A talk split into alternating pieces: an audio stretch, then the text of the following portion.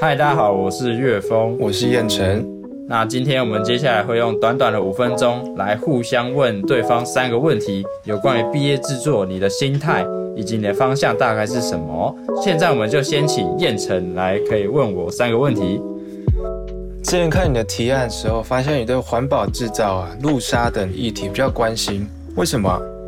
哦，其实是刚好对自然这方面蛮有兴趣的。小时候的回忆就是在社区的中庭里面抓蜥蜴啊，然后金龟子啊，然后也有甚至和我哥养过独角仙一段时间。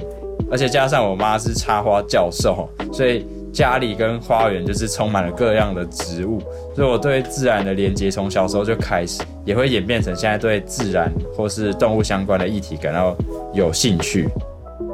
那你对接下来的地狱年呢？你想达成哪一些目标？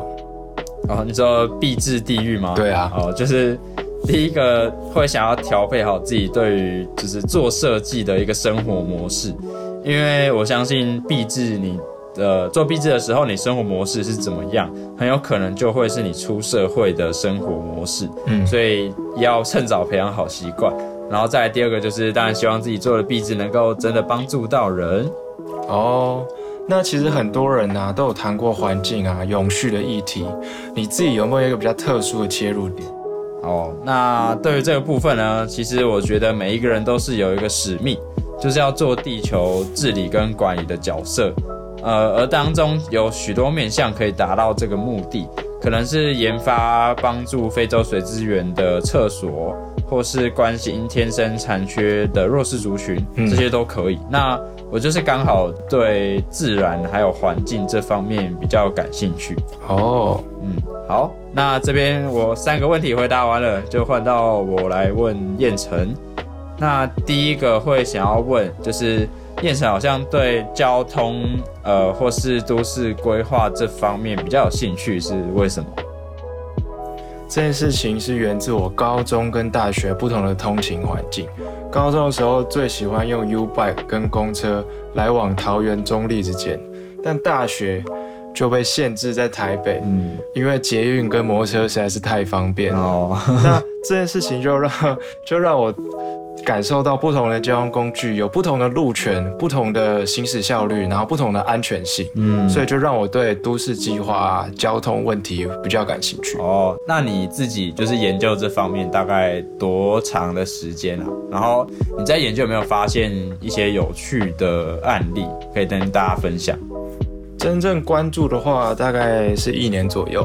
其中巴塞隆纳呢有个独特的做法，政府把九个城区。框成一个单位，禁止自用车驶入，只有货车跟行人可以通行，所以行人的人行道空间就变成三倍大，货车只能用二十公里的时速在里面行进。那执行下来呢，空气品质大幅上升，而且商业活动就更加蓬勃。旧金山跟西雅图陆续把岸边的高速公路给拆除，都市跟海滩之间就没有了隔阂，所以大家都很开心。这样，哦，哇，这是。皆大欢喜的一个案例哈，对，那就再问最后一个问题，就是面对这么多就是交通的问题啊，或是移动，那你自己觉得人移动真正的目的以及价值是什么？其实当前的世界啊，移动就是支撑这个世界前进跟经济发展的动力，所以我觉得这件事情要拿一个东西来比喻的话呢，就像那一艘卡在苏伊士运河上的货船。那连这件事情本身都可以佐证，所以我发觉呢，要解决这种问题，可以先从什么东西到底需不需要移动开始出发。嗯，像乐团表演啊、物资运送、体育赛事等，目前无法用线上的方式来解决的个案，仍然是我们人类需要移动的价值。但这些东西也同时是我必制的转机，我可能可以从这些东西下去发挥。但我目前呢，还是只对都市计划跟交通问题比较感兴趣。哦，好，听完燕城三个的分享，就是真的蛮觉得每个人关心的议题都很不一样。而且我太聚焦在某一个细小的方案，可能可以用更宏观的方式来切入这个大问题。